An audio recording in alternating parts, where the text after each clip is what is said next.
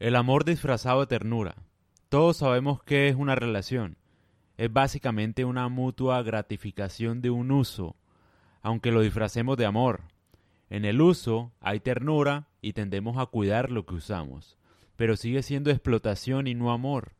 Cuidamos a nuestras esposas, nuestra familia, nuestra sociedad, porque sin ellas estaríamos solos, perdidos. Cuidamos por miedo a la soledad. Cuidamos lo que usamos y le ponemos ternura para que no sea evidente que los usamos. Sin el hijo el padre se siente solo. Esperas que lo que no lograste ser en la vida, tu hijo lo sea. Así el niño se convierte en un instrumento de tu vanidad. Si tu novio no te da un viaje a Cancún, no es buen novio. O peor aún, si tu novio te da un viaje a Cancún, es un buen novio.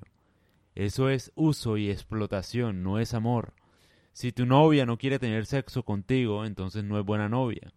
Eso es uso y explotación. El amor no usa a nadie para satisfacer sus propios deseos o inseguridades con otra persona. El amor no es eso. El amor no es algo de la mente, no es una negociación donde uno ve qué puede ganar y qué puede perder.